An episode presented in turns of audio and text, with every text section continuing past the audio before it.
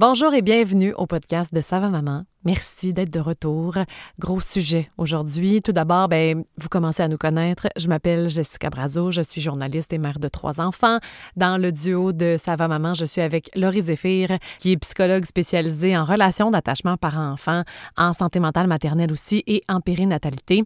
Euh, et aujourd'hui, on n'est pas seul pour un gros gros sujet. On reçoit Dr Katia Gagnon, qui est neuropsychologue et psychologue, spécialiste du sommeil. Katia, je la connais d'une autre vie. Euh, vous allez l'entendre dans le podcast. On salue Manon d'ailleurs. Allô Manon. elle va se reconnaître. Elle est grande fan de notre podcast, même si elle n'a pas d'enfant. Donc merci Manon. Euh, mais oui, Katia, voilà. Et elle étudiait en sommeil quand on s'est rencontrés. Puis finalement, on se rencontre dans notre autre vie, c'est-à-dire celle professionnelle. Katia accompagne euh, plein, plein de parents aujourd'hui.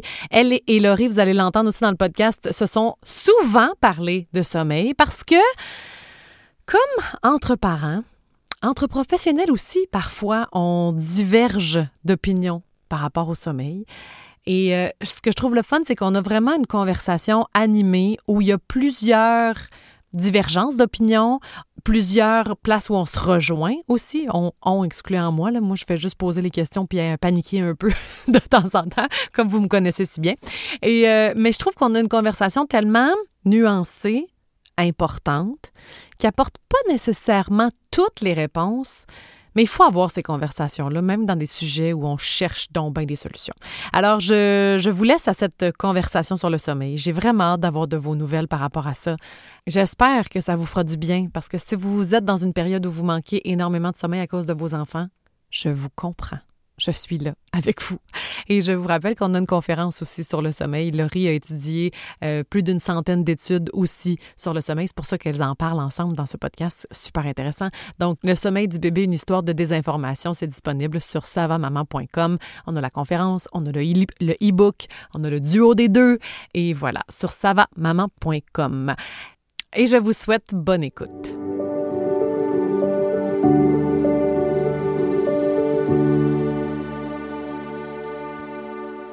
Bonjour tout le monde et bienvenue au podcast de Sava Maman où on parle de santé mentale parentale. Aujourd'hui, peut-être que le titre a été très accrocheur pour vous. On va parler sommeil, on va parler technique de sommeil, oui ou non? Vidons la question. Évidemment que vous le savez, là, si vous écoutez Ça va maman, on est toujours dans la nuance. Ça se peut que vous sortiez d'ici puis que vous n'ayez pas une réponse claire, claire, claire pour vous parce qu'on va aller décortiquer le tout. Et on n'est pas seul, Laurie. Aujourd'hui, on est accompagné de docteur Katia Gagnon, qui est psychologue et neuropsychologue. Allô, Katia? Allô?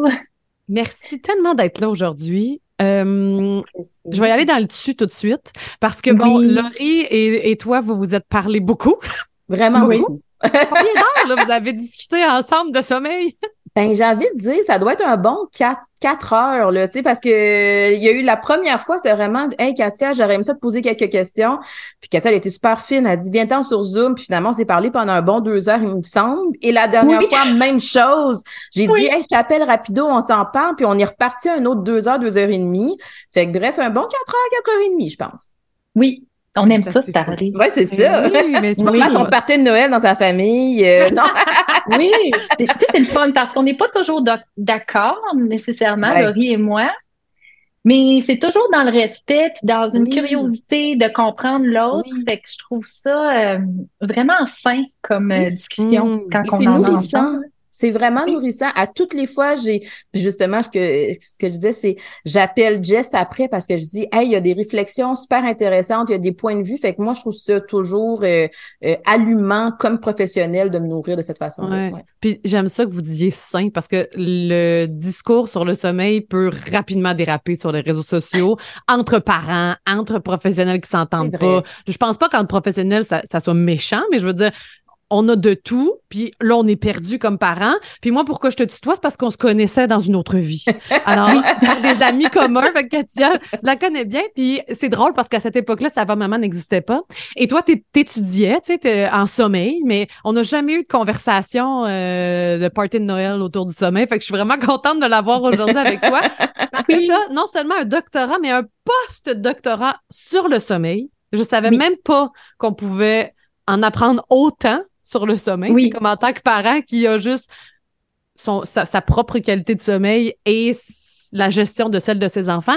C'est assez fascinant. Le sommeil, de un, là, tu étudié juste par rapport aux enfants ou le sommeil de sens général chez l'adulte, chez l'enfant? Oui, ben j'ai fait un, premier doctorat à l'Université euh, du Québec à Montréal où j'ai fait neuropsychologie en pédiatrie. Et j'ai fait euh, ma recherche au Centre d'études avancées en médecine du sommeil. Puis là, j'ai étudié le sommeil des adultes apnéiques hmm. et les processus cognitifs.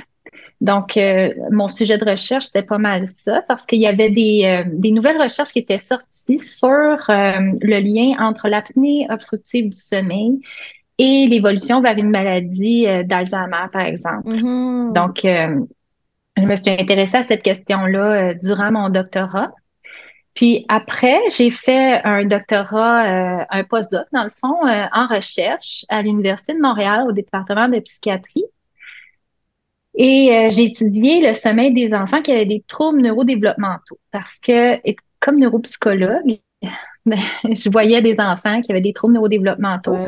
Mais aussi, des fois, ils arrivaient avec un bagage en sommeil qui était assez euh, important pour pouvoir remettre en question le diagnostic de ah. troubles neurodéveloppementaux. Donc, euh, euh, pour moi, c'était une question qui était vraiment fascinante. Donc, j'ai décidé de faire un postdoc. Puis, à l'occasion de ce postdoctorat-là, j'ai fait aussi un an de clinique à l'hôpital Rivière-des-Prairies, à la clinique du sommeil. OK. Donc, euh, euh, fait que j'ai été formée à l'approche comportementale, euh, comme on connaît, puis aux techniques d'entraînement au sommet, je les connais bien. OK. puis après ça, je suis devenue maman et j'ai fait un deuxième postdoctorat à l'Université de Lyon en France, où j'ai étudié le sommeil pathologique de l'enfant, puis comment ça pouvait impacter les processus cognitifs. Mm-hmm. Wow. Et euh, pendant ce temps-là, en même temps, parce que j'avais tellement plein de temps, j'ai décidé de, me former au sommeil du bébé, puis parce que je trouvais que ça faisait tellement pas de sens, les interventions comportementales. Euh, puis on me disait, c'est normal de se réveiller la nuit, mais en même temps, ben là, si tu interviens, il va continuer à se réveiller. Je trouvais tellement que ça faisait comme pas de sens pour moi. Là, je me disais, ben c'est quoi normal? Donc là, euh, je, suis retournée à la base. Là, j'ai commencé à, faire des recherches euh, sur PubMed, puis à aller voir. Puis, euh, j'ai découvert un groupe de chercheurs australiens qui avaient développé une approche de soins neuroprotecteurs du développement dans lequel il y avait un aspect vraiment sommeil, une intervention au sommeil, dans le fond, qui avait été euh, développée par ces chercheurs-là. Donc, euh, je suis allée me former euh, là-bas au sommeil, où l'approche est plus développementale. qu'est-ce que ça veut dire? Ça veut dire d'aider le parent à aider son enfant à travers le sommeil, mais en protégeant le neurodéveloppement. C'est ça?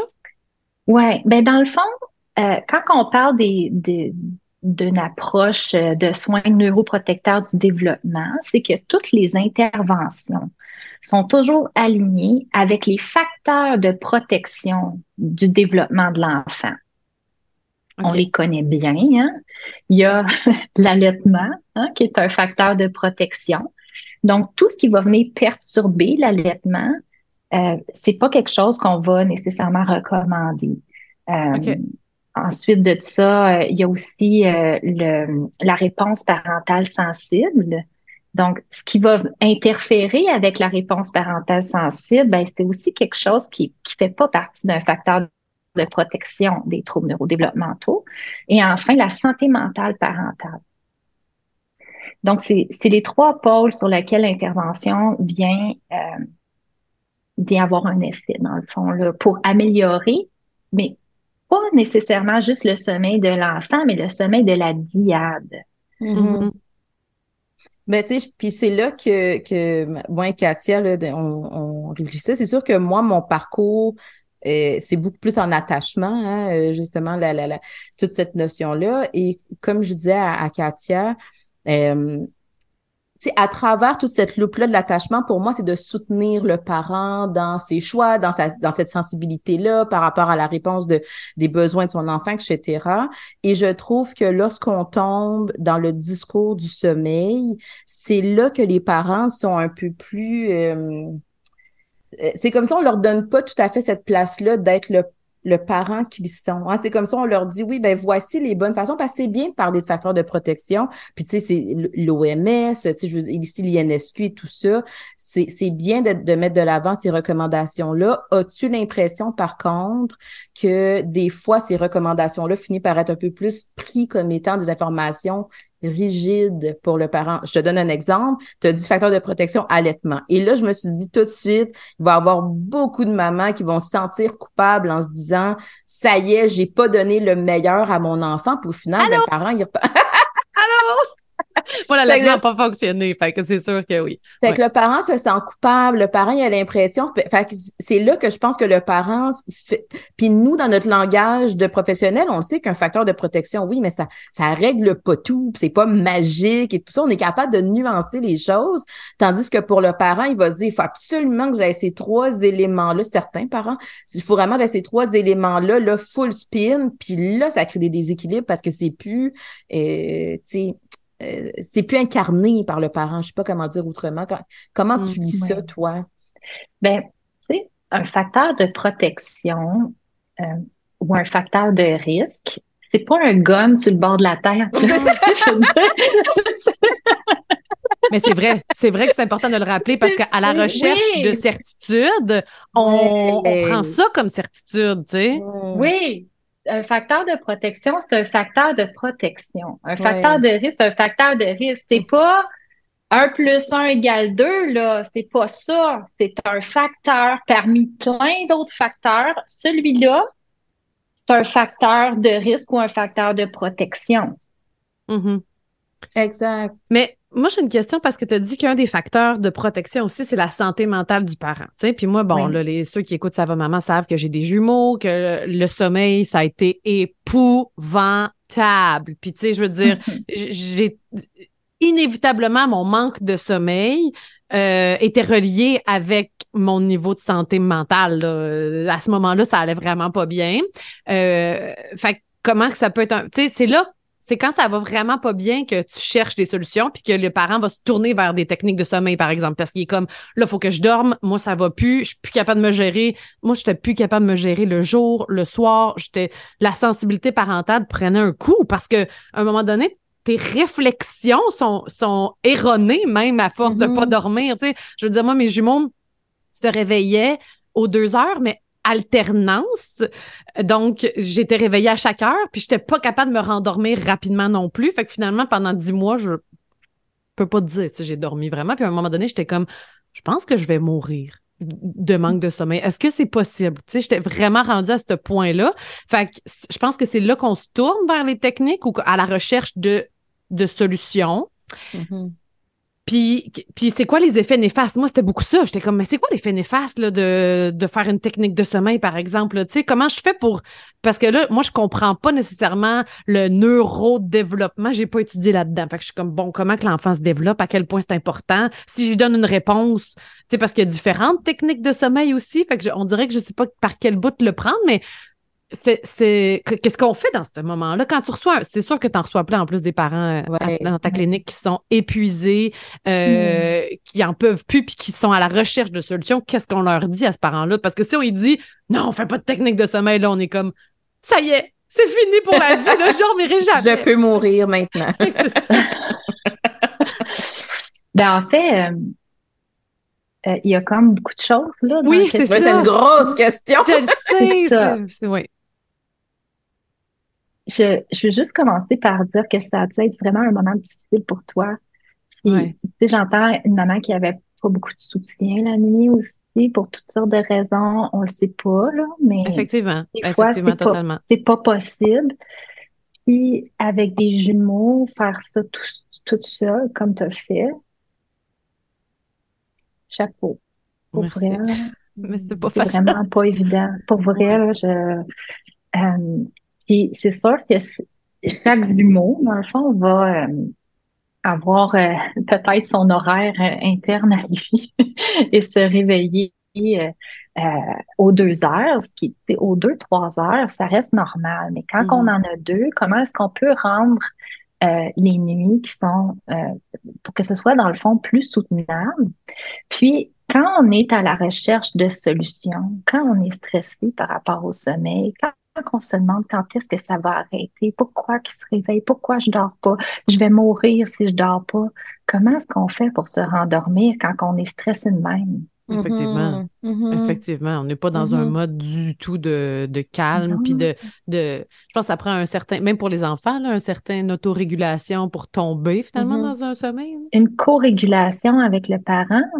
Puis si maman, elle, elle, est stressée parce qu'à chaque fois qu'elle fait une intervention, elle se demande si elle fait la bonne affaire, puis que c'est pour ça qu'elle entretient son problème, puis qu'elle a de la difficulté à se rendormir tout de suite après. C'était exactement ça. Mais c'est ça le problème. Mais ce que j'aime de ta réponse aussi, Katia, c'est que tu as commencé en disant se réveiller aux 2-3 heures, c'est normal. Puis je pense que c'est là que des fois aussi, ce qu'on voit circuler euh, sur les réseaux sociaux dans, des deux côtés, c'est qu'on il y a beaucoup de désinformation. Ça reste normal pour un bébé, puis même un bébé pas juste nourrisson, de se réveiller. Puis c'est là que euh, toi, ton combat, c'est un peu plus d'aller contre ce type d'information-là qui va dire, ben non, tu es supposé de faire des, des, nuits de 12 heures, tu sais, tous les bébés, mm-hmm. dans le fond, faut juste appliquer une technique de sommeil. Fait c'est sûr que si je prends une maman qui se réveille à toutes les nuits plusieurs fois avec des jumeaux, je sais pas combien de fois, qu'elle cherche une solution, puis qu'on lui dit, oui, oui, voici, si tu fais telle, telle, telle façon, tes deux bébés vont dormir 12 heures, ben c'est sûr qu'elle va vouloir aller là au lieu de lui donner ben l'information comme parce que tu as utilisé le mot soutenable. Non, c'est pas une partie qui est le fun d'avoir à s'éveiller la nuit, mais il y a peut-être des stratégies qui peuvent m'aider à ce que ce soit soutenable, d'être capable de traverser un peu plus euh, cette, cette ben, ces nuits-là. Oui. Comment est-ce qu'on peut améliorer l'efficacité de sommeil de la diade? Comment est-ce que tu travailles autant sur le sommeil du bébé que le sommeil du parent? Parce que si lui, il est capable d'aller plus rapidement dans un sommeil profond, mettons dans ces courtes périodes de temps, il va être plus capable de soutenir les réveils. Je comprends. Oui. C'est qui le client? C'est le parent. C'est le parent. Ouais, c'est lui qui a besoin de dormir. S'il est stressé, s'il est inquiet, s'il euh, il se rendort pas parce qu'il se demande, oh, j'ai allaité oh là, j'ai allaité, là, là, ah, ça y est, euh, mon bébé va se réveiller chaque, euh, chaque deux heures pour être allaité. Quand dans le fond, il y a des bébés qui sont allaités pour s'endormir, puis qui vont faire leur nuit, puis d'autres qui sont pas allaités, puis qui font pas leur nuit, puis euh, ça dépend, là. chaque, chaque enfant, chaque diade est différente.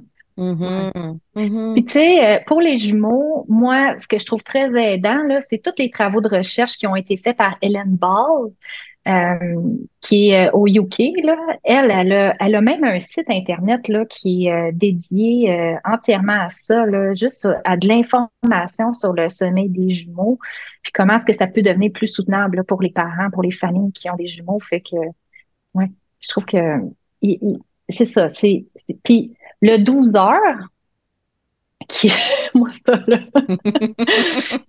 C'est tellement pas réaliste là quand tu y penses là parce que c'est les besoins de sommeil d'un bébé à l'autre là du, même âge là c'est vraiment super variable. Ouais. puis euh, il y a des recherches qui sont sorties qui montrent c'est quoi comme la normalité puis aux extrêmes de la courbe, tu as comme le bébé qui dort 18 heures sur une période de 24 heures. Mon Dieu, il existe pour de vrai, ce bébé-là. Il existe, ce bébé-là. Mais lui, là, ça, c'est une licorne. fait comparez-vous pas à la licorne, là. C'est pas bon. Mais elle, la maman là, qui, qui, a tombé sur ce bébé-là qui dort 18 heures, là, ben, il fait sa nuit de 12 heures, là, puis après ça, il fait deux belles siestes de 2 heures, puis là, elle décide de starter une business de muffins en ligne, là, tu sais. Puis là, on est toutes bien jalouses d'elle, effectivement. Ben là, on se demande qu'est-ce qu'on fait de pas correct. Exact. Puis c'est surtout que quand tu es là-dedans, tu veux savoir qu'est-ce qui est normal quand. Mettons, là, quand mes bébés, puis, je dis mes jumeaux, mais j'ai trouvé ça difficile à ma fille aussi, là, quand elle était unique, la première que j'ai eue. J'ai quand même trouvé ça difficile. Puis je pensais que moi, je dormais pas beaucoup la nuit déjà en partant à cause du travail que j'avais. Fait que je pensais que j'étais comme prête. Mais finalement, des, des, un sommeil entrecoupé, c'est pas la même affaire qu'un court sommeil, mais profond, tu sais. Mm. Puis quand on est parent puis qu'on trouve ça dur, on a besoin de s'accrocher à quelque chose. Fait que je regardais puis j'étais comme, OK, est-ce qu'à six mois?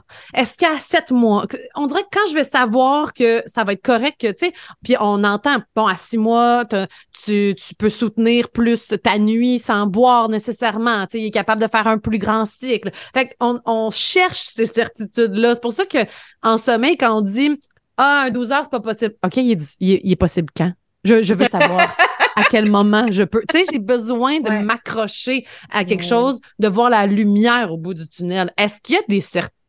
Non, je sais qu'on n'a pas de certitude. Est-ce qu'il y a des, des hum, moments où c'est plus normal d'avoir un très long cycle de sommeil? Parce que même sur le groupe de discussion privé de Sava Maman, on voit des mamans que leurs enfants ont deux, trois ans et elles se réveillent encore aux trois heures. Puis là, t'es comme, moment il me semble que c'est plus normal. Tu sais, qu'est-ce qui est normal selon les études, justement?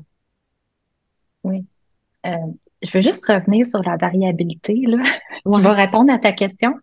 Mais pour te dire que 18 heures, c'est normal pour un enfant de 4 mois, puis 9 euh, heures, ça peut être normal sur une période de 24 heures. Fait que deux petites siestes de 30 minutes, puis un 8 heures la nuit. Ah, mais 8 heures la nuit, c'est bon, par exemple. Oui, ben ça, c'est si tu n'as pas fait faire deux siestes d'une heure. Puis là, la nuit, tu te demandes qu'est-ce que tu fais mm-hmm. pas correct? Mm Ouais. Ouais c'est important toujours de le calculer sur une période de 24 heures. Ouais. Pas juste la nuit. Ouais. Euh, pour ce qui est euh, de la normalité, euh, les éveils jusqu'à trois ans, là, mettons, c'est normal les éveils la nuit. à trois ans, les enfants se réveillent en moyenne trois fois par nuit, puis la moitié d'entre eux vont avoir des éveils signalés aux parents. OK. Sinon, il y en a la moitié que je comprends qui vont se rendormir tout simplement. Ils vont s'être réveillés, mais ils vont se rendormir. C'est ça. OK. Il y a quand même une moitié, là, la moitié du monde là, qui vivent ça encore. Oui. C'est normal, OK? Mais je pense que où le, débat des fois sur les réseaux sociaux est, est, plus ou moins constructif, glisse et plus ou moins constructif, c'est des fois c'est comme ça on se rattache à ces chiffres-là. Mais au final, ton enfant, c'est ton enfant, puis notre dynamique, c'est notre dynamique. Fait quand ben même, puis c'est là que, tu sais, je trouve que des fois, on, on vient nous voir, nous, les psychologues, les neuropsy, OK, ben c'est quoi la normale? Oui, mais mon enfant, c'est qui? C'est quoi son tempérament? Dans quelle dynamique je suis? Dans quel contexte je suis? Ça va avoir beaucoup plus de valeur pour être capable de voir, mais est-ce que, comment est-ce que ça, tu sais, mettons, mon enfant, moi, il se réveille aux deux heures, le peu mais que j'ai du soutien à n'en plus finir dans, dans le jour, que tu sais, je, je, me, je me sens bien, que ça me dérange pas, que tu sais, tout va. Au final, quand même, tu sais, qu'est-ce que ça dérange? Puis c'est là que j'ai aimé ça parler beaucoup avec Katia, c'est moi, je vous m'entendrez jamais juger un parent qui a fait une technique de sommeil, mais vous m'entendrez pas non plus juger un parent qui fait du cododo. Puis pour moi, c'est pas là. J'ai de la difficulté avec les messages qui présentent la parentalité ou le sommeil d'un enfant comme des faits. Voici ce que ça fait un bébé, voici quand, une dynamique, ça se passe bien et tout ça. Puis là, ça l'amène le parent à culpabiliser, à juger, puis à focuser sur toutes les affaires. Au final, si ça fonctionne bien puis qu'on est bien, qu'est-ce que ça dérange? Mais c'est bien rare dans le sommeil qu'on est bien, là. dans le sens où quand tu te réveilles, je comprends qu'il y a une normalité, mais c'est quand même dur à vivre et à soutenir cette normalité-là. Puis après ça, je pense que la partie qui est tough pour le parent, c'est qu'on se met beaucoup d'attributions sur le sommeil de notre enfant. C'est-à-dire, peut-être que je suis trop là. Puis vu que j'y vais tout le temps, puis que je le berce tout le temps, puis qu'il s'endort dans mes bras, ça fait qu'il est habitué, puis il veut ma connexion. Mais, ça vient... C'est intéressant, mais... ça vient de qui, ça? Tu sais, justement, mettons que moi, j'ai le goût de le bercer, mon bébé. Si, si je suis pas bien, puis que là, ça m'amène à vivre moi-même de la frustration, c'est une autre chose. Mais si moi, je suis bien, puis j'entends ma belle-mère à l'extérieur me dire, tu devrais pas, puis tout ça, puis c'est là que c'est comme ça, on laisse plus les parents tranquilles d'être capables de gérer la dynamique de sommeil. Puis là, on laisse plus de place à Katia pour parler. Fait que. Mais c'est parce que je suis pas mal sûre qu'on en voit plus de parents, puis que Katia voit plus de parents qui ne sont pas bien avec ça, que, qui sont bien. Quand tu es bien avec ta situation, puis que tu te fais juger, tu fais juste comme arrête, arrête de me juger. Mais quand t'es pas bien, là, tu berces jusqu'à plus finir la nuit, t'es taboute. Moi, ça me tentait plus de bercer. J'étais comme non, je veux dormir. C'est tout ce que je veux. Je veux dormir. Mm-hmm. Puis là, je me mets une attribution à moi. Ça doit être parce que je suis trop présente à cause de ce que je vois sur les réseaux sociaux, évidemment, avec mm-hmm. les techniques mm-hmm. de sommeil, que si tu fais ça, il va, ça va l'amener à un. tu sais, si j'y retourne aux 15 secondes, par exemple, OK? je te parle pas de minute, je te parle de 15 secondes. Si j'y retourne, que je lui montre qu'il est sécurisant, à un moment donné, il va intégrer ça. Puis là, il va s'endormir tout seul. Fait c'est sûr que je me dis, si je le berce, je continue le cycle. Tu sais, c'est sûr. Mm. Mm. Oui. Comment ouais. Oui. Il y a beaucoup de choses là-dedans que tu dis aussi, là, encore là, c'est que dès que tu vas aller regarder sur Google, sommeil six mois, normalité, là, quand est-ce que ça va arrêter, quand est-ce que je vais avoir euh, des nuits, quand est-ce que mon enfant, je peux m'attendre à ce qu'il fasse ses nuits? Après ça, quand tu vas ouvrir tes réseaux sociaux, tu mm-hmm. vas avoir plein, plein, plein d'annonces commanditées, d'applications, de Mm-hmm. consultants, de plein de monde qui vont te dire plein d'affaires. C'est non sollicité. Fait que même si tu étais pas si anxieuse que ça, Mm-hmm. là, ça va venir jouer sur ton anxiété. Oh, yo, yo, moi, je, hey, je fais pas ça, moi, comment ça? Moi, ah, ben oui, il pourra pas se rendormir tout seul si, s'il s'endort pas tout seul il n'y a rien, là. Euh, je veux dire, c'est une croyance culturelle, là. Euh, ça vient de, de, de toute la culture euh, de l'entraînement au sommeil, l'espèce de, de, de besoin que les enfants soient si autonomes que ça. Puis, il faut savoir que si on fait aucune intervention, rien, là, il y a la moitié des enfants qui vont faire leur nuit un 8 heures consécutif là, sans euh, demander l'aide de leurs parents. La moitié, à 12 mois. Okay. T'as rien fait, là. T'as continué à verser, t'as continué à tout faire, que t'aimes, t'aimes toi, que ta famille aime et tout. Ben, ton enfant, il risque de faire ses nuits quand même.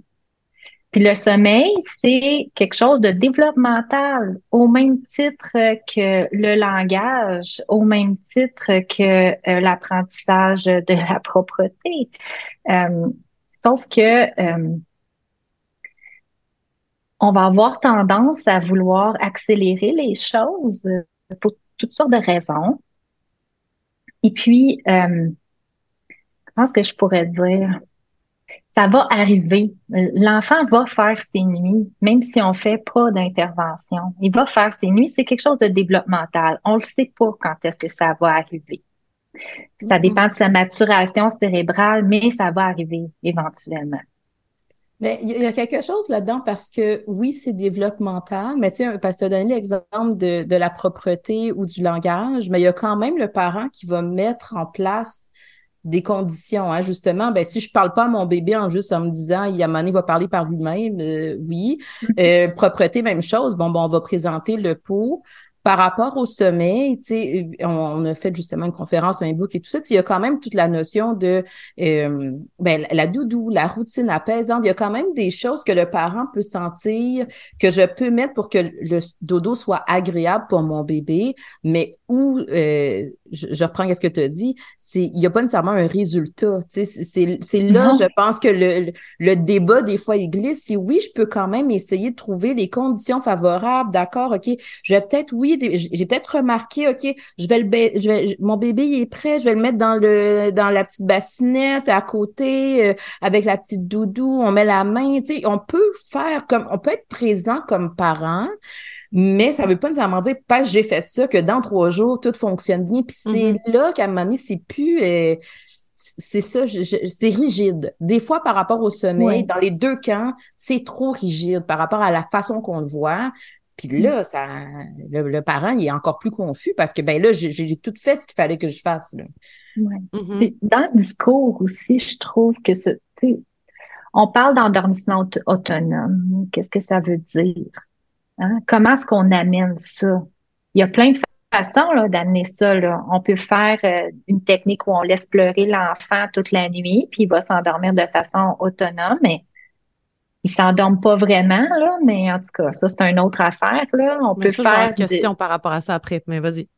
On peut faire euh, des techniques de qui appellent de pleurs contrôlées où on va rentrer dans la chambre euh, à intervalles euh, là, il y a de mm-hmm. tout. Euh, ou encore, puis quel genre d'intervention qu'on va faire aussi, ça, il y a de tout également. Et euh, on peut aussi accompagner notre enfant, comme tu dis, en étant là, en étant présent, en offrant un soutien tout doucement, euh, en étant collé à côté, puis après ça en mettant sa main, puis après ça, ben je me recule un peu, j'enlève ma main, je la remets, euh, tout dépendant de comment il est confortable. Donc, l'espèce de endormissement autonome, ben ceux qui font euh, des méthodes de conditionnement opérant vont parler d'endormissement autonome. Puis ceux qui font pas pantoute d'entraînement au sommeil peuvent quand même parler d'endormissement autonome. Tu sais, mm-hmm. c'est la façon que c'est apporté euh, mm-hmm. qui, qui, est différente là. C'est pas vrai que parce qu'on met en place une méthode de conditionnement opérant que un, c'est 100% sûr que ça va fonctionner. Euh, puis aussi que ça va fonctionner en trois jours, puis que ton enfant va faire 12 heures en ligne de sommeil, puis qu'il va dormir mieux non plus. Puis pour ceux, Continue ceux qui savent pas c'est quoi conditionnement opérant, c'est vraiment plus euh, d'avoir une intervention qui augmente ou diminue la, la, la présence euh, d'un comportement. Ouais.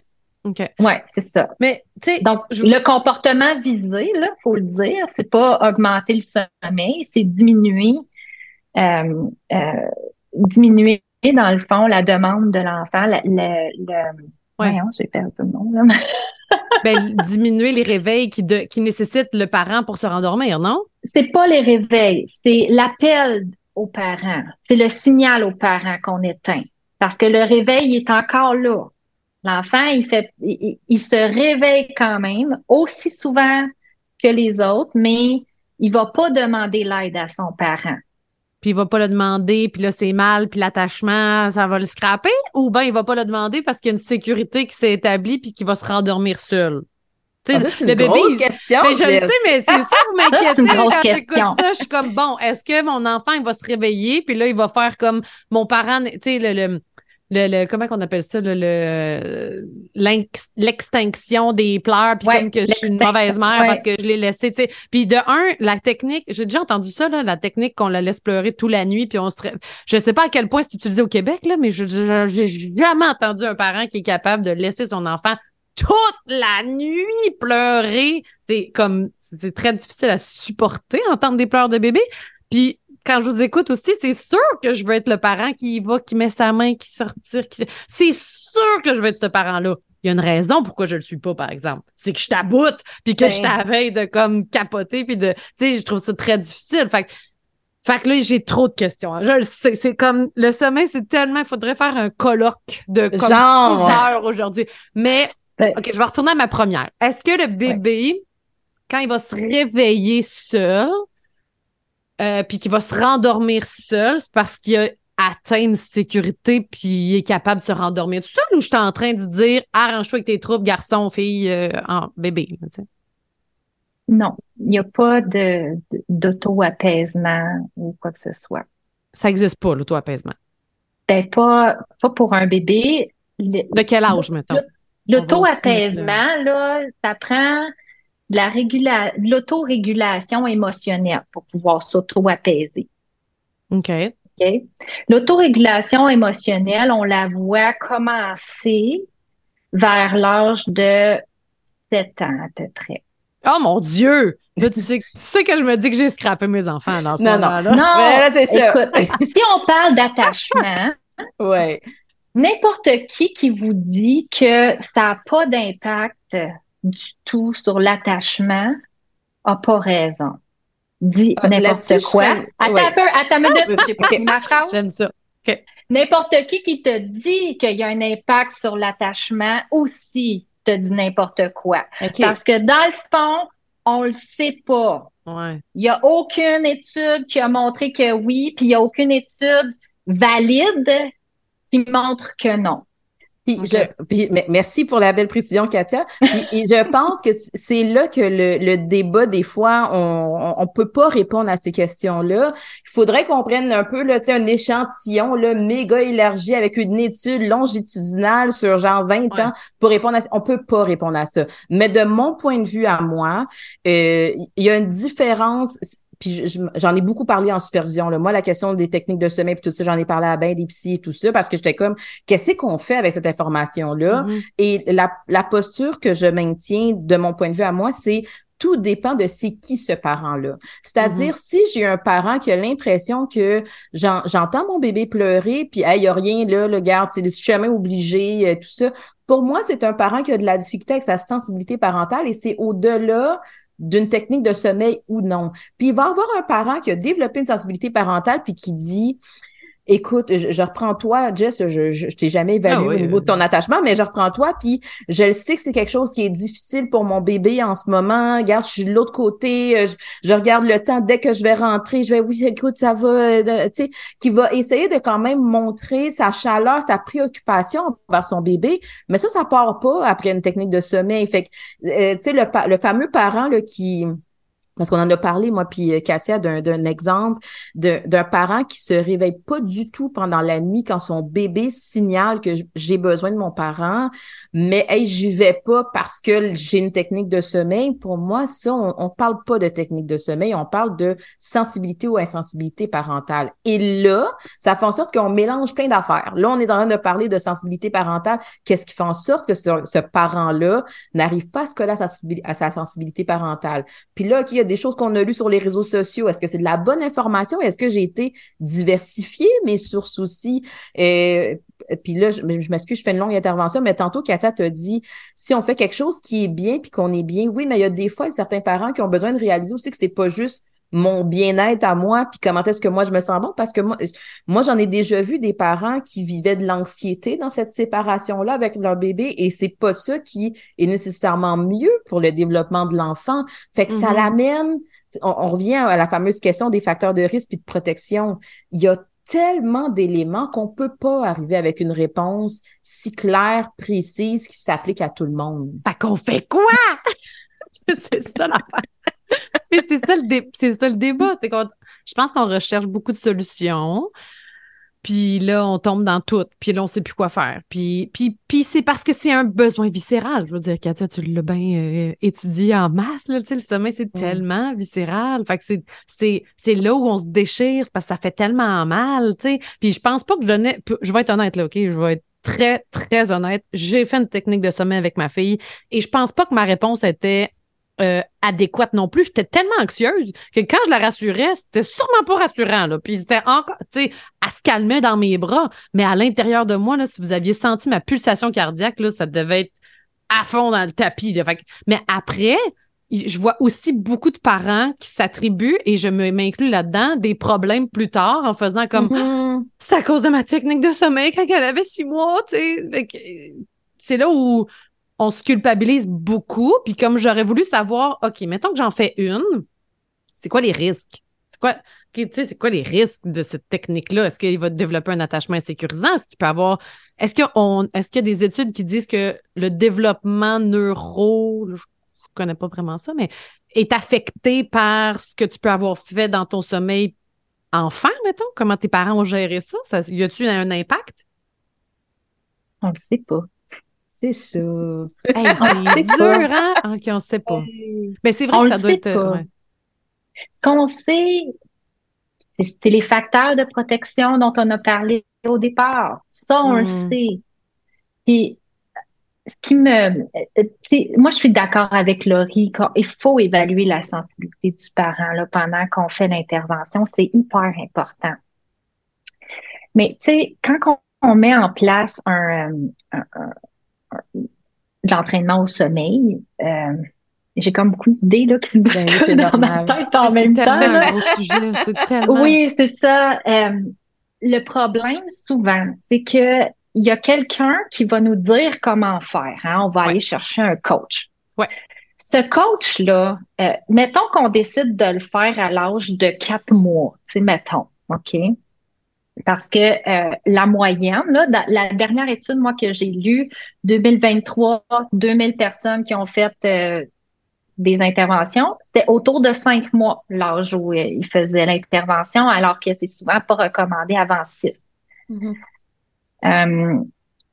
cette personne-là, euh, quand elle arrive, elle se positionne en expert sur mm-hmm. le besoin de l'enfant. C'est ça qui me dérange, moi, mm-hmm. de dire, il pleure, ton enfant, ton bébé pleure, il est en colère parce que tu ne veux pas lui donner ce qu'il veut. Euh, il est, euh, c'est soit des colères ou sinon c'est il proteste face à l'intervention quand dans le fond il a juste besoin que tu le prennes dans tes bras ou que tu lui donnes du lait. Euh, il a soif. Oh non il est capable de tenir. Il a six mois. Il peut tenir un huit heures sans boire. Euh, des fois nous autres on se réveille puis on a soif puis on est des adultes là. Fait que ça se pourrait. Puis on le sait là quand quand on commence l'alimentation en plus c'est tellement il mange mais pas, grand-chose au départ. Il joue, il joue, C'est ça. Mais là, de dire à six mois, hey, coupe-moi ça, puis là, elle va dire, ben, il peut tenir, il y a tel poids, il y a telle affaire, il peut tenir. Hey, c'est une journée où est-ce qu'il était distrait, il regardait son petit frère euh, pendant qu'il mangeait, puis ben là, il a besoin de rattraper un peu des calories la nuit, mais tu vas faire comme, je vais attendre 15 minutes.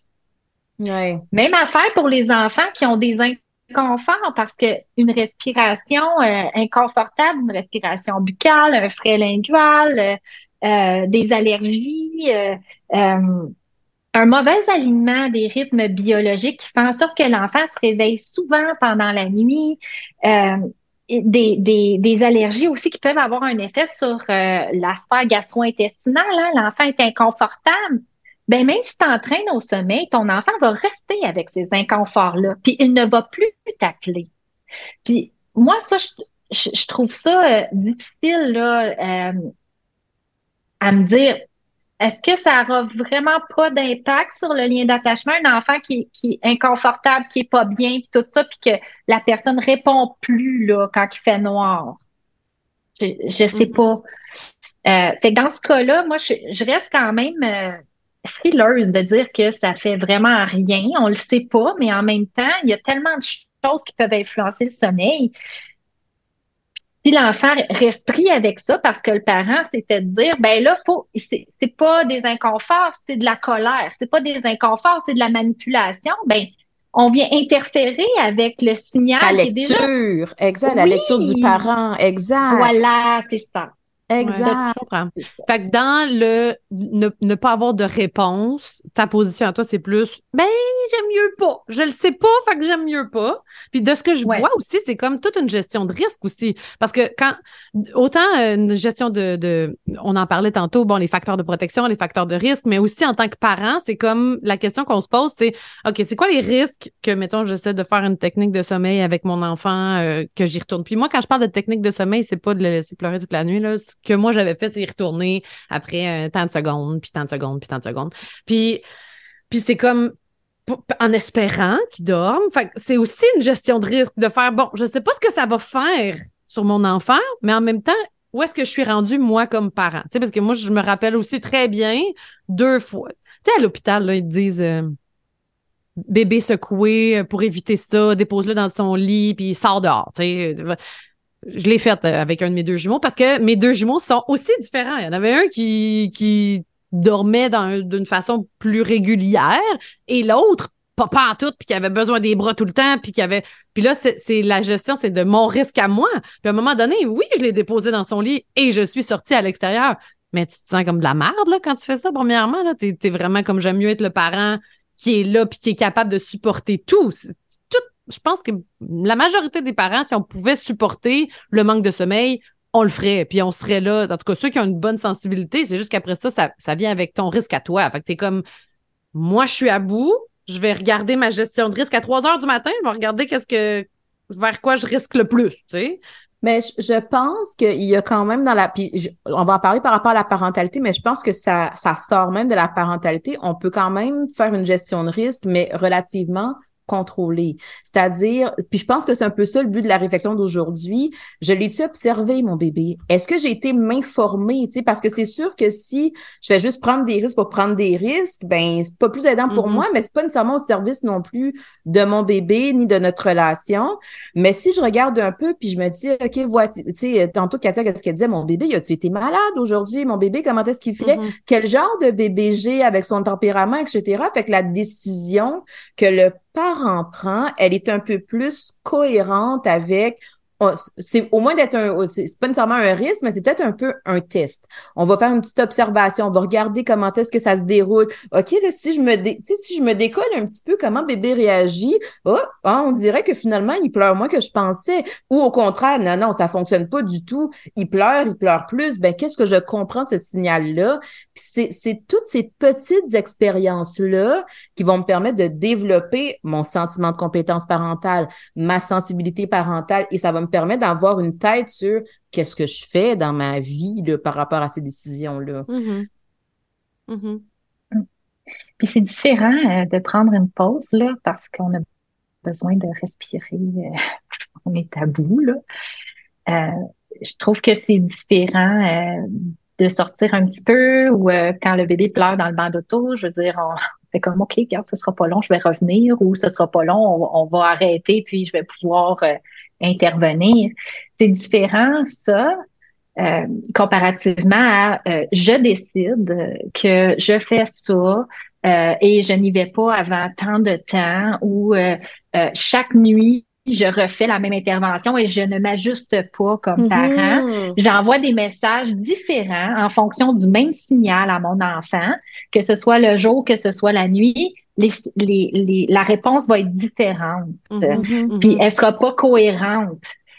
Quelqu'un qui prend une pause, ça reste quelque chose qui est cohérent. Le parent, c'est ça. C'est différent, je trouve. Oui, puis tu sais, autant ces rigidités-là, on, peut les voir du côté technique de sommeil, mais souvent, je disais, même du camp où est-ce qu'il n'y a pas de technique de sommeil, un parent qui décide de se dire, écoute, moi, là, je m'étais dit que je vais allaiter jusqu'à tant de mois, même si, là, des fois, j'en pleure, puis je suis pas bien, mais, mais ça aussi, c'est rigide. Ou, tu sais, le, le cododo, oui, c'est bien du cododo, mais peut-être qu'à un moment donné, ça te convient plus. C'est correct. Fait tu sais, c'est là que peu importe la position qu'on a par rapport au sommeil, j'aime le mot ajustons-nous, permettons-nous d'être flexibles, d'aller confronter nos idées, nos perceptions aussi pour faire comme, c'est-tu vraiment ça? C'est-tu pas autre chose? Puis, et c'est là que la parentalité, j'ai l'impression qu'elle se vit de façon un peu plus douce euh, à travers les défis justement comme le sommeil. Mm. On a le droit de faire des changements là, si ça ne nous convient pas. Et on n'est pas obligé de le faire en, laissant euh, quelqu'un pleurer euh, tout seul. Là. On, l'accompagne là-dedans. Là. Oui. Oui. Mais on peut y arriver. Ce que j'ai j'avais jamais entendu non plus, puis que j'ai entendu avec toi, Katia, c'est aussi de regarder qu'on peut travailler notre sommeil à nous pour ça. Ben jamais j'ai pensé à ça, de comme essayer de travailler comme mon, mon, mon, ma rapidité d'endormissement, en tout cas, je sais pas comment dire, là, pour, pour m'aider à supporter le reste. Parce que en plus, moi, j'étais en hypervigilance. Fait quand j'attendais juste le prochain, tu sais, des fois, là, mm-hmm. ça faisait 30 minutes, là, puis je suis comme, je sais qu'il va se réveiller dans 30 minutes, je sais, je le sais, j'attends, tu sais, fait que tu dors juste jamais. Fait que ça, ça c'est une clé supplémentaire que j'aurais pu prendre euh, si j'avais su, tu sais. Oui, oui. Puis même euh, que ce soit les diades ou même euh, en amont, là, les, femmes enceintes aussi ont des défis de sommeil là, qui mm-hmm. peuvent impacter. Après ça, la dépression postpartum, c'est un facteur de risque. Là, donc, mm-hmm. on peut on peut intervenir aussi sur la diade en tout cas, moi, je, euh, les mamans que je vois, moi, c'est souvent des mamans qui se font réveiller peut-être une fois par nuit, puis elles sont mm-hmm. juste pas capables de se rendormir pendant deux heures de temps après. Mm. Euh, ben, dans ce temps-là, euh, on travaille le sommeil de la maman parce qu'il y a quelque chose à faire, là. ouais. Ouais, une fois, puis là, c'est là que ça rentre dans les débats, tu sais, parce qu'une fois par nuit, tout de suite, je suis comme, elle est chanceuse. Elle est chanceuse une fois par nuit, mais dors, Seigneur, tu sais, versus moi qui se lève. Mais non, elle est pas chanceuse parce qu'elle parce qu'elle se rendort pas. Elle se rendort pas. Mais c'est ça l'affaire, puis c'est ce que j'aimerais ça qu'on retienne, ça aussi du podcast, c'est que on le sait pas. Fait qu'arrêtons de nous comparer, puis arrêtons d'aller chercher des réponses avec ma voisine, puis avec la fille sur Facebook, puis avec le parce que ça, ça fait juste creuser ta situation, je trouve, tu sais, que Mhm. tu te compares à quelqu'un que son bébé dort euh, toute la nuit ou que tu te compares à quelqu'un qui a fait une technique de sommeil ou que tu te à un moment donné, tu deviens perdu, puis peut-être que le... Puis là, ça serait intéressant de creuser aussi, tu sais, ton discours interne, il dit quoi pendant cette nuit-là? Mhm. Clairement que ça doit influencer aussi ta gestion du sommeil Ouais. de ton enfant. Moi, clairement que mon discours interne me disait t'es pas assez, t'es pas capable, t'es pas capable de le rendormir, t'es pas, t'es pas capable d'être présente aussi. Pour... Moi, je me, je me sentais très coupable de pas être capable de soutenir les réveils de, de mes enfants. Je, je voulais juste dormir, tu sais. Fait que euh, probablement qu'il doit avoir un, un Plein effet. de choses. C'est Mais tout le monde veut juste dormir. Là. c'est ça. On veut pas euh, soutenir l'éveil, on s'en fout, là. On active deux neurones, puis tout le monde se rendort, là. On cherche pas des solutions, là. C'est Ouais. pas nécessaire, là. Il y en a pas.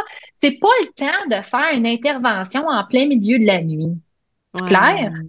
Quand on commence à être en mode résolution de problème, c'est Ouais. sûr qu'on perd le sommeil. Parce que là, notre insomnie commence à parler, puis à dire des choses.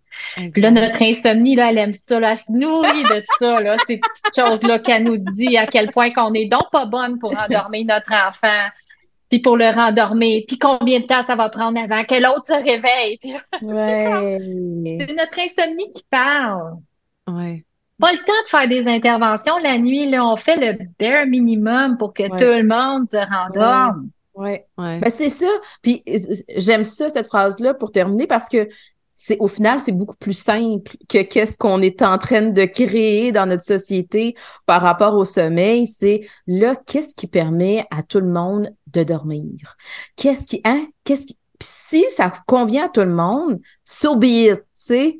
Mais c'est si ça Puis convient c'est pas pour la vie non plus. Ouais. Mais c'est pas pour la vie non plus. C'est c'est ça aussi qu'il faut garder en tête. Là, Là, présentement, c'est ça. Nous, on dort. On est, on a un équilibre. Puis après ça, quand on voudra faire un changement, puis qu'on va sentir qu'on est prêt, Qu'on va sentir que là, je suis d'aplomb dans ma parentalité, je suis prête à mettre cette limite-là avec mon enfant, de dire, OK, là, non, on va faire comme ça.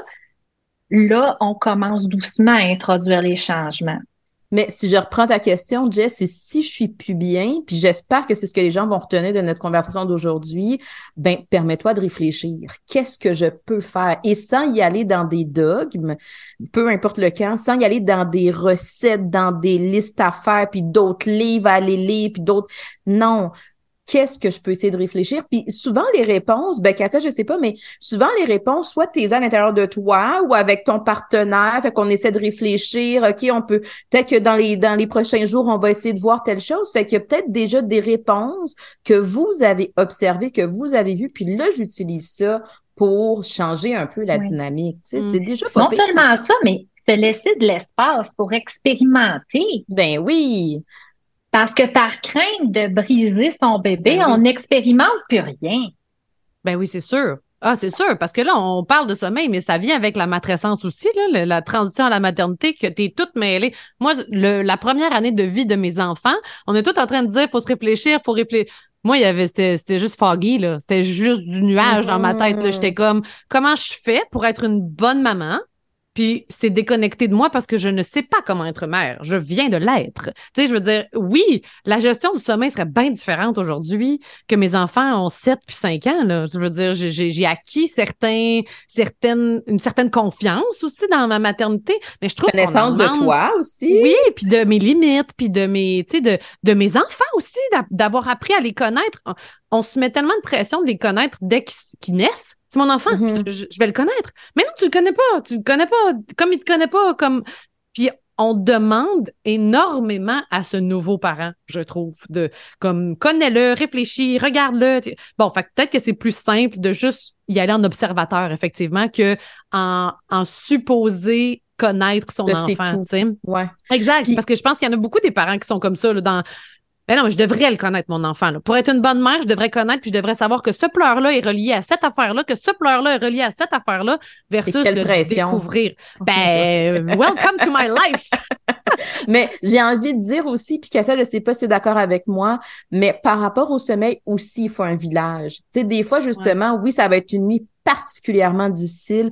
Est-ce que je peux appeler grand-maman, grand-papa, une amie? Tu peux-tu t'occuper de l'après-midi? Moi, j'ai besoin d'aller faire une sieste. Et des fois, il y a des mamans que je rencontre que la possibilité de faire une sieste dans le jour, c'est inaccessible. Fait que c'est là qu'à un moment donné, ça contribue encore plus à la lourdeur du parent qui recherche des solutions pour s'aider parce que j'ai pas ce réseau-là.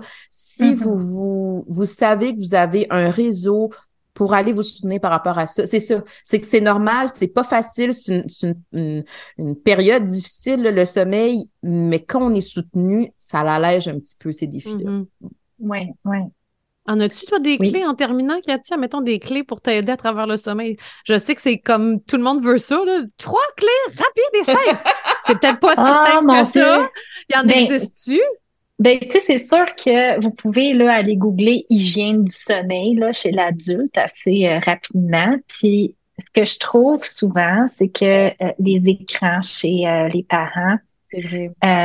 ça vient beaucoup interférer avec le sommeil. Puis avec la technologie maintenant, on a des, des moniteurs vidéo qui sont sur le cellulaire des parents. Et là, les mamans regardent ça en plein milieu de la nuit, qui sont toutes illuminées euh, au niveau des yeux. Puis, euh, cette lumière-là vient vraiment perturber l'horloge biologique. Ça inhibe complètement la sécrétion de mélatonine. Mm-hmm. Ça fait en sorte que euh, c'est difficile pour la maman après de se rendormir. J'avoue. J'avoue que j'étais sur Facebook pendant que j'allaitais, puis ou que je donnais le biberon, puis que je ouais. technique de sommeil sur son téléphone parce que Oui, oui, ah, c'est ça. les électroniques, là, ça aide vraiment pas. Aussi de, diminuer les interventions. C'est pas nécessaire de faire la même routine là, pendant la nuit qu'on fait pendant le jour. Là. Si la couche n'a pas à être changée, c'est pas nécessaire de la changer. Comme faites le minimum. C'est pas grave. Là. Euh, parce que plus on fait d'interventions, plus ça réveille. Hein? Ce qu'on veut, c'est des parents qui se réveillent pas trop, qui sont comme, ils activent le minimum de leur cerveau, ils résolvent pas de problème, ils font ce qu'ils peuvent, puis après ça, ben, on se rendort tout le monde le plus vite possible. Mm-hmm. Pour faire des interventions aussi, ouvrir les lumières, ça, ça peut perturber l'horloge biologique. Je trouve que l'utilisation d'une lumière euh, rouge, une ampoule rouge dans la chambre de bébé, ça peut beaucoup mm. aider parce que la lumière rouge, notre œil, il pense que c'est encore la nuit. Oh, ça veut pas. Bon truc. Ouais. Hey, il va y avoir des lumières rouges qui vont se vendre après l'écoute de ce podcast-là, va dire. Ça va être des petites lumières rouges partout dans les maisons qu'on va voir la nuit. Exact. Ah, mais j'aime ça. C'est vraiment des bons trucs. Ouais. Ouais. ça, c'est sur le plan biologique. C'est sûr qu'il faut que qu'on ajuste, euh, euh, qu'on s'ajuste nous, puis qu'on ajuste notre bébé au niveau des rythmes là, biologiques quand il y a des longs, longs éveils euh, la nuit ou quand vous, vous en avez aussi, parce que je l'ai vu aussi des mamans qui sont inquiètes, qui vont avoir des éveils la nuit, elles se couchent super tôt, puis là, ils sont pas capables de faire la nuit, puis là, ils se mettent à faire de l'insomnie. Exactement. Euh, trop de temps passé au lit, c'est pas bon non plus. Fait on veut avoir un horaire qui est bien ajusté, euh, assez près de celui du bébé, puis on, couche nos bébés vraiment très tôt là, au Québec, c'est une source de, de problèmes, là, je dirais. Ah ouais, tu penses? Ah, euh, les coucher à ben, 7 souvent, c'est. Ouais, ouais. Ben, si on les couche à 7 heures, dans l'optique qu'ils vont se réveiller à 7 heures le lendemain, rares sont ceux qui sont en mesure de le faire. Il y a à peu près 20% des bébés qui peuvent le faire. En moyenne, c'est à peu près 10 heures, je dirais, par nuit qu'ils font, euh, des bébés. OK. Fait que c'est, c'est, euh, c'est, ce serait, c'est quoi une heure, euh, évidemment? Tout est nuancé selon ta famille. Je ne dis jamais, je ne donne jamais d'heure. Jamais. Parce que c'est aux parents à observer son enfant, à faire l'expérience. Ouais. Non, c'est hein? vrai, t'as raison. C'est pas à moi à dire. mais puis de, de le découvrir, parce que moi, je me rappelle aujourd'hui, je trouve ça tellement niaiseux, puis je vais terminer là-dessus. Je sais que tout le monde est très occupé, puis qu'on on, on, pourrait, on pourrait continuer longtemps, mais je sais, ma fille avait, des petites mitaines, tu sais, bébé, bébé, parce qu'elle se graffinait avec les petits ongles et tout. Puis elle arrêtait pas de, comme de se frotter dans la face, puis j'étais comme, voyons, qu'est-ce qu'elle fait? Qu'est-ce Avant de comprendre qu'elle est juste fatiguée, puis qu'elle se frotte les yeux. mais tu sais, au début, tu le sais pas, t'es comme, c'est un signe qu'elle faim, c'est un signe qu'elle est fatiguée, c'est un signe que. Tu sais, c'est une allergie. C'est une allergie. Elle est pas belle. Tu sais, tout ça peut. Petite maman anxieuse, vous aurez compris ici. Fait que c'est ça, puis aujourd'hui, je suis comme, t'es donc ben nounoun, juste, tu sais qu'elle était fatiguée, mais tu le savais pas. Mais non, mais valorisons le parent qui découvre, valorisons le parent qui fait comme, hey, je savais pas c'était quoi, puis j'ai, j'ai été tellement engagée envers mon bébé que j'ai fini par comprendre. C'est beau, ça, C'est beau, c'est beau. Mais je pense que la morale aussi de ce podcast, c'est juste, on ne sait pas, permettez-vous de. Puis la discussion pourrait continuer sincèrement pendant à peu près quatre heures. Fait puis vous deux, vous avez parlé plusieurs heures. Les professionnels entre eux ne s'entendent pas nécessairement sur tout. Fait que je veux dire, il n'y a pas de certitude par rapport au sommeil. Malheureusement, parce qu'on voudrait donc bien, hein, ça nous rassurerait donc bien comme parents. Mais, euh, mais merci, Katia, c'était vraiment super intéressant pour vrai ah, de, vraiment. De, jaser sommeil avec toi. Euh, et je rappelle, ben, docteur Katia Gagnon, ton site Internet, t'accompagne plein de parents, justement. Euh, moi, j'aurais aimé ça peut-être me faire accompagner pour mon propre sommeil, comment moi me calmer. Oui. Oui. m'autoréguler pour arriver Je vois des parents tout seuls aussi, il n'y a pas de problème. Puis tu, offres beaucoup de contenu aussi sur ton compte Instagram, le docteur Katia, pour celles et ceux qui euh, veulent te suivre là, euh, pour parler sommeil. C'est super intéressant. Ben, on va mettre tous les liens là, dans le dans l'épisode, le, le, descriptif de l'épisode, pardon, je cherchais le mot. Merci Katia de ta présence aujourd'hui. Bye bye. Bye, à bientôt. Si vous avez aimé le contenu de ce podcast, vous pouvez toujours écrire un avis ou mettre des étoiles sur iTunes et Spotify. Ça aide vraiment à faire connaître le balado. Vous pouvez aussi suivre le podcast, comme ça vous ne manquerez aucun épisode et nous visiter sur savamaman.com pour connaître toutes les conférences qui sont en ligne présentement. Merci, à bientôt.